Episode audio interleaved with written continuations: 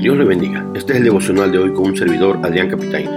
Juan 7:47. Entonces los fariseos le respondieron, ¿también vosotros habéis sido engañados? Hoy meditaremos en el engaño de los mentirosos. Muchos de los que hemos sido alcanzados por Cristo hemos recibido distintos tipos de críticas. Y una de las más comunes es, ya te lavaron el cerebro, ya te engañaron. Hoy veremos este tipo de ataques. Primero, también ustedes fueron engañados. Verso 47, entonces los fariseos le respondieron, ¿también vosotros habéis sido engañados? La respuesta que dieron los alguaciles que no arrestaron a Cristo porque nunca habían escuchado a un hombre hablar como lo hizo él, enfureció a los fariseos. Jamás se imaginaron los fariseos que los policías fueran a decir eso. Así que en su impotencia y coraje les dijeron, ¿también ustedes habéis sido engañados?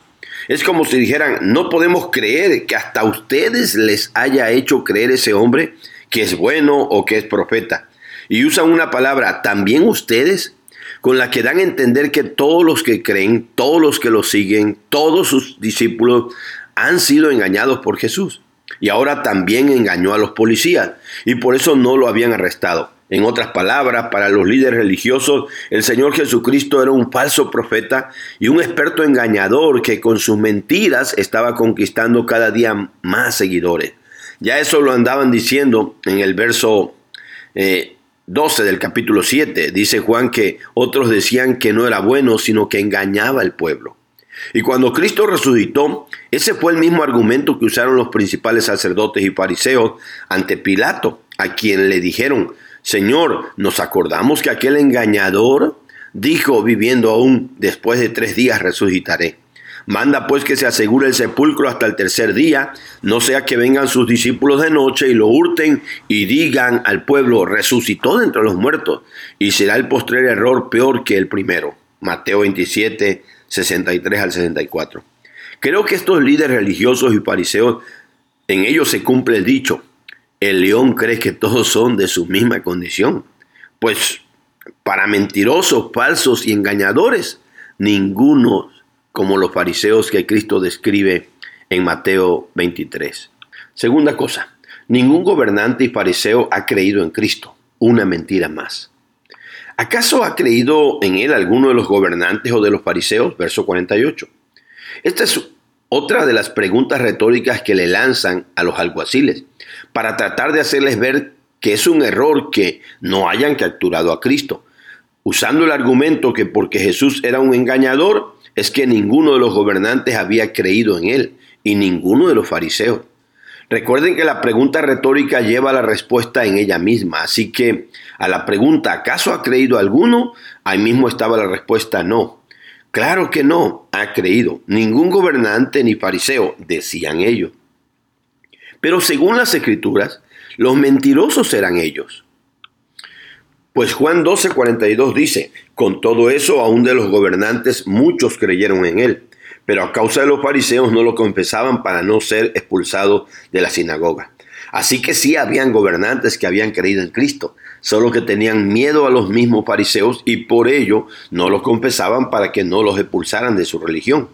Y sobre los fariseos, igual uno de sus principales líderes, llamado Nicodemo, a quien el Señor le habló de que era necesario nacer de nuevo y a quien le explicó en detalles el Evangelio en Juan 3, se cree que sí creyó en Cristo.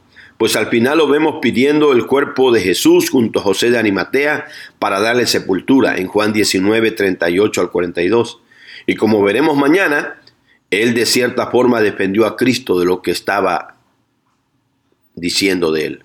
Así que los falsos mentirosos eran ellos, los mismos que habían mandado apresar a Cristo, los mismos que con mentiras tenían engañado al pueblo en un judaísmo falso y que con blasfemias, mentiras que le hicieron creer al pueblo, llevaron a Jesús al Calvario. Veamos las lecciones prácticas.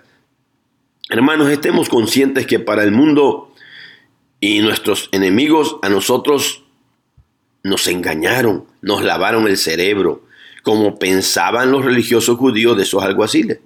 Pero eso es porque están ciegos y sordos y no han visto y oído las maravillosas verdades que nosotros sí hemos visto y oído.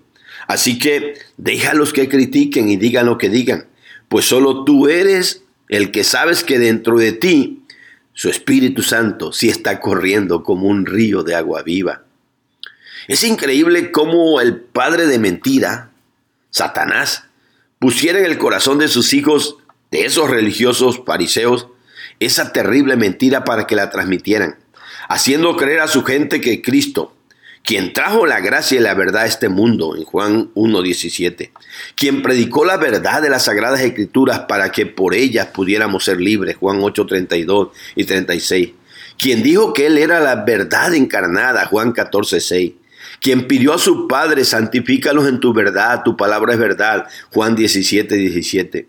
Quien vino a este mundo para dar testimonio de la verdad y por ella murió y fue crucificado, Juan 18, 37, 38.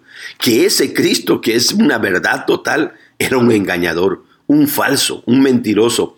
Así que no hagas caso de esas mentiras que el mundo inventa. Pues el verdadero mentiroso es el diablo y es padre de mentira porque él miente desde el principio y nunca ha permanecido en la verdad. Pues no hay verdad en él. Y cuidado con las mentiras, porque Cristo dijo ahí en Juan 8:44 que esos religiosos y todo el que cree y habla sus mentiras es hijo del diablo. Uf. Hermano, Vean cómo los mentirosos saben inventar mentiras a tal grado que ellos mismos se las creen después. Pues cuando sucedió la resurrección de Cristo, lo cual es la verdad más real e importante del cristianismo y del universo mismo, ellos dijeron que esa era una de las mentiras que Cristo había dicho en vida. Mateo 27, 63 y 64. Todo con el propósito de cegar el entendimiento de los incrédulos para que no les resplandezca la luz del Evangelio de Cristo, como dice 2 Corintios 4:4. Y si lees en Mateo 28, 11 al 15, verás que fueron ellos los que, para hacer creer al pueblo sus mentiras, inventaron y pagaron precisamente a otros alguaciles, o mejor dicho, soldados, para que ellos divulgaran entre el pueblo la mentira que esos religiosos mentirosos habían inventado. Pongan atención a las advertencias que da Pablo en 1 Timoteo 4, 1 al 5. Así que alerta con las sectas falsas, con las religiones heréticas, con los falsos apóstoles y profetas, porque así de igualito trabajan y engañan al pueblo. Y por escucharlos, algunos apostatarán de la fe escuchando espíritus engañadores y doctrinas de demonios, dice Pablo en ese verso. Pues así engañan ellos, haciendo creer que la verdad de las escrituras se vea como una mentira y que la verdad que enseñamos es falsa y la mentira que ellos enseñan es verdad.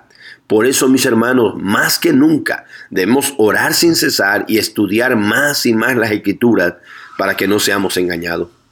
Mira lo mentiroso que eran esos líderes, tratando de hacer dudar a los alguaciles diciéndole que ningún gobernante y fariseo creía en Cristo pero que la verdad era otra.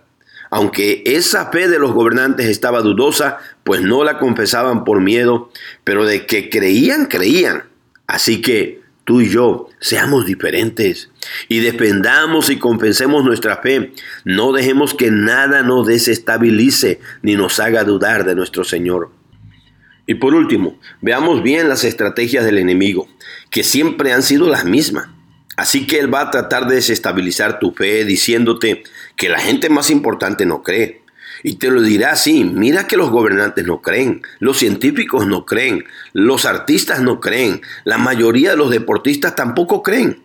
Pero te digan lo que te digan, tú dile, no me importa que ninguno de ellos crea en Cristo. Yo creo en Él porque lo conozco y he creído que Él es el Hijo de Dios. Así que aunque todo el mundo lo negara y yo fuera el único que creyera en Él, no me importaría, porque estoy seguro que Él es real y que Él es la verdad, el verdadero Hijo de Dios. Dios le bendiga, mis hermanos. Dios les guarde.